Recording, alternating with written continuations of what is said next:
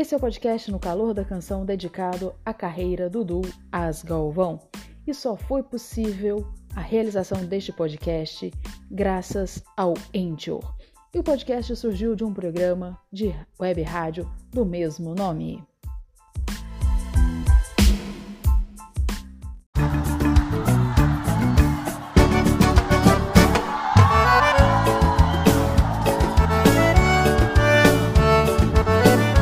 Calor da Canção, um podcast dedicado à carreira da dupla com mais tempo em atividade no Brasil.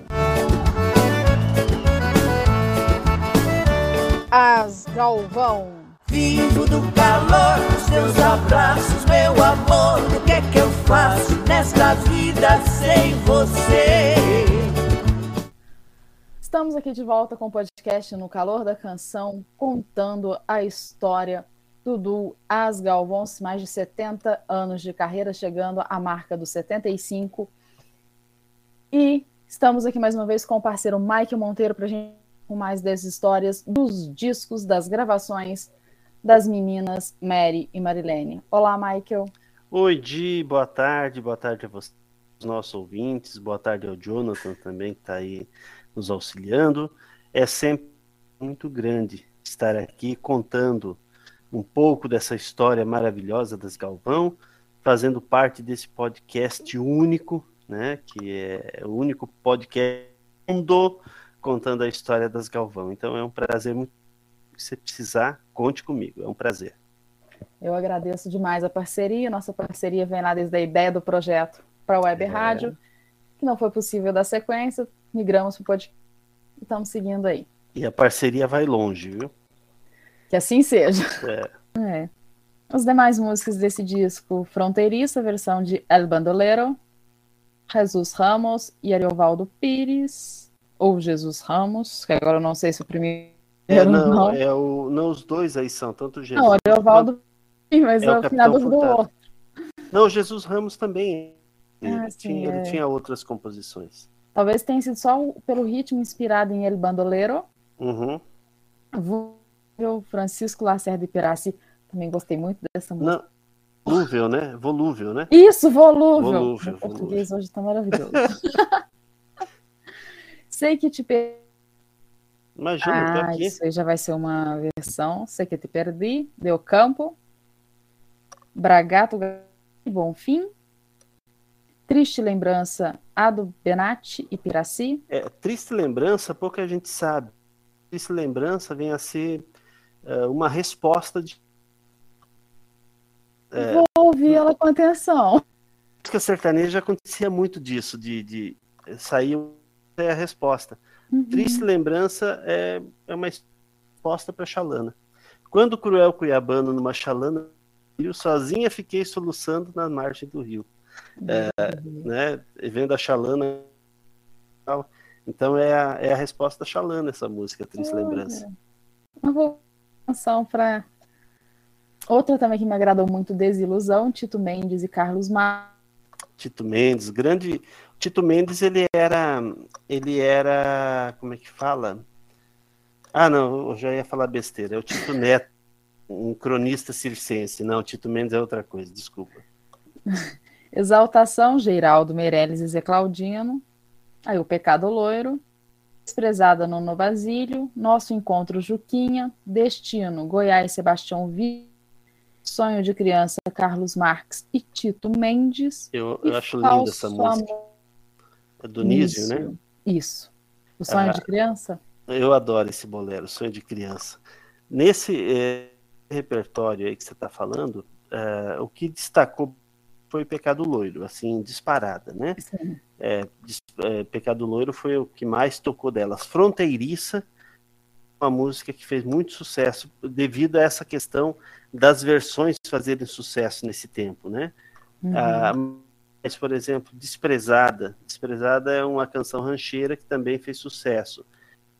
Ah, Sei que te perdi, ela com as Irmãs Galvão não tornou-se tão, tão forte, porém nós estamos falando aqui de 63, é, quatro anos mais ela iria fazer sucesso com Belmonte Amaraí. Belmonte e Maraí regravaram essa música mais tarde e tornou-se um dos sucessos deles. Pensei que já te perdi para toda a vida. O meu castelo de sonhos já foi ao chão. Então, é, ela fez sucesso com Belmonte Maraí. E Exaltação foi uma, uma Geraldo Meirelles. É, como eu te falei, o Geraldo Meirelles tinha programa na, na, TV Cultura, Cidade Sertaneja, e no rádio também. Ele grande nome do rádio. É, foi uma aposta porque eles pensaram assim: bom, se as irmãs teve duplas masculinas que gravaram essa música, essa música Exaltação está exaltando a mulher, a figura da mulher, né? Então a mulher dentro da música, no tema da música, é sempre a culpada, né? Há uma traição, quem que traiu? Foi a mulher. Ah, não sei o que, quem que não presta? A mulher. Ah, não sei o que, a mulher. Então o Zé Claudino uma música exaltando a mulher. Aí algumas duplas femininas, masculinas já haviam gravado, não deu certo. Então o Geraldo Meirelles acreditou que com a força que ele tinha no rádio e na televisão, e com duas mulheres cantando uma música em defesa da mulher. Já tinha um é. sucesso é, bem grande ali. Só que falar bem da mulher o não dá ibope. Então acabou. Não que, acompanha, né? É, então acabou no se a intenção foi boa, mas não aconteceu. A teoria foi maravilhosa, a, é, pra, a execução já então. É, bem isso, bem isso. E assim fecha essa geladeira delas na RCA. Aí pula-se para CBS em 65, com medir saudade, eu ganho. É. CBS em 65, Jorge Paulo. Jorge Paulo era, ele era cantor, compositor, é, ele tinha um programa de rádio forte que era o Fino do Norte, que ele era, ele era lá da Oeste, Norte, Norte, não, não sei precisar para você que o Jorge Paulo era, mas era Norte e Nordeste do país. Uhum. E ele tinha um programa de rádio onde ele grava muito com música nordestina.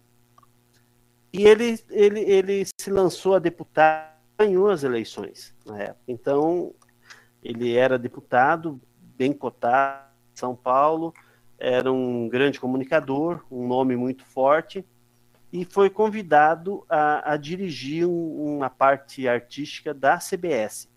A CBS, nesse tempo, ela vinha da Colômbia, né? E o forte da, da CBS era gravar a turma da Jovem Guarda. Tanto que o Roberto gravava na. É, só que a CBS não tinha um selo regional sertanejo, regional, enfim. Então, contra Paulo e ele vem para a CBS e tem os nomes que ele acreditava importantes para aquele cast. As irmãs Galvão estavam sem gravadora, porque tinha encerrado o contrato na RCA. Então ele não pensou duas vezes, contratou as irmãs Galvão para lançar esse disco. Trouxe outros artistas do Nordeste, alguns artistas do Rio Grande do Sul e mais uma ou duas duplas sertanejas para compor esse as Irmãs Galvão foi o principal nome da gravadora, é. nesse estilo, né? Aí foi um disco que foi muito bem produzido, um disco que foi muito bem divulgado, é, vendeu bastante, só que, como sempre, né? É, na hora de contrato, ah, não vendeu o quanto esperávamos, então nós não vamos contrato. Mas é um disco que vendeu muito até hoje, você encontra com uma certa facilidade, porque vendeu bastante.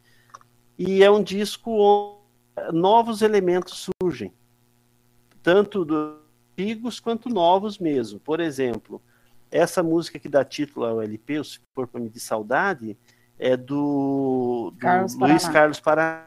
Né? Luiz Carlos Paraná tinha feito um grande sucesso com a Flor do Cafezal, daqui do Paraná, é mas ele não era. Em flor, não é? Hã? Naquela, meu cafezão.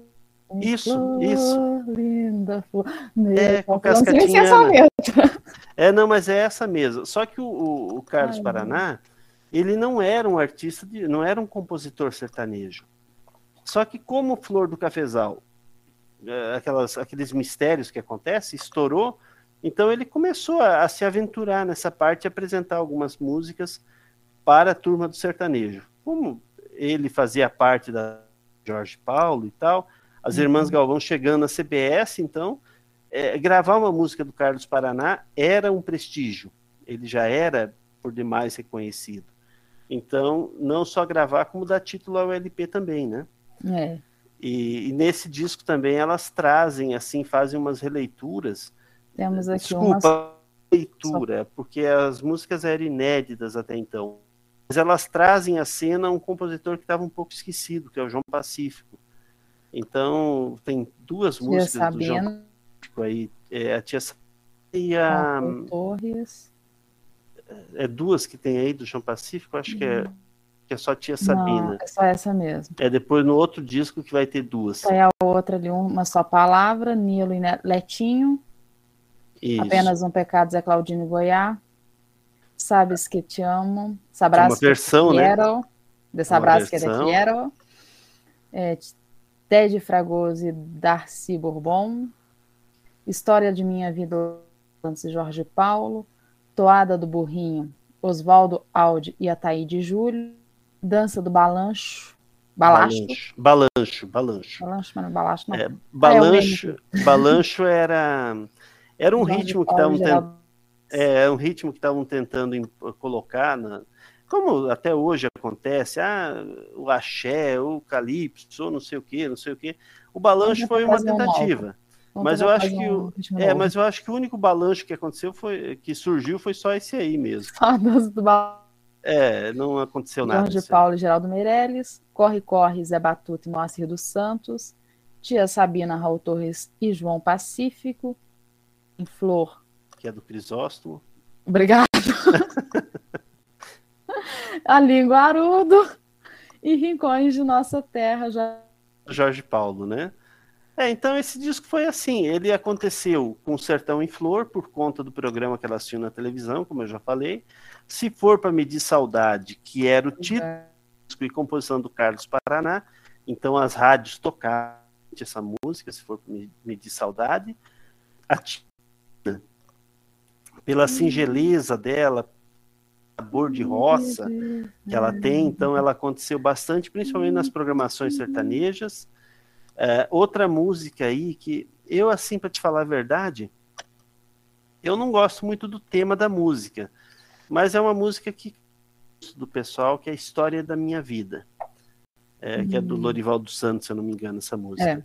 É. é história da minha vida, fã do tema, mas é uma música que caiu no gosto popular. Do Balancho não aconteceu, a toada do Burrinho era uma tentativa, porque o Mazarop recentemente um filme onde uma das estrelas do filme era um burrinho. Então elas, né? elas fizeram a toada do burrinho. Zé do Rancho e Mariazinha também gravaram uma música de burrinho. Mas era mais para aproveitar a onda do, do, sucesso do filme do Mazarop. É, uhum. não, não passou disso, o trote do burro ficou por ali mesmo. Ah, e aí algumas versões que fazem, mas não que são músicas assim que, que destacou bastante, né? Porque nesse tempo do LP, é, era difícil também emplacar com mais que duas ou três músicas. Geralmente emplacava com uma ou duas e as demais ficavam no disco apenas. Exatamente. Aí nesse momento aí, a partir de 80, 65 acontece um pequeno hiato na carreira Isso. delas, né? Uhum. Tornam na década de 70 em 72. Michael, mais uma vez, muito obrigada pela, parceria, pela participação e parceria. em breve. Obrigado. Obrigado você. E sem dúvida nenhuma, conte comigo. Tá bom? Até o breve, que muito breve. Tá Será sempre breve. um beijo para vocês todos. Abraço. É.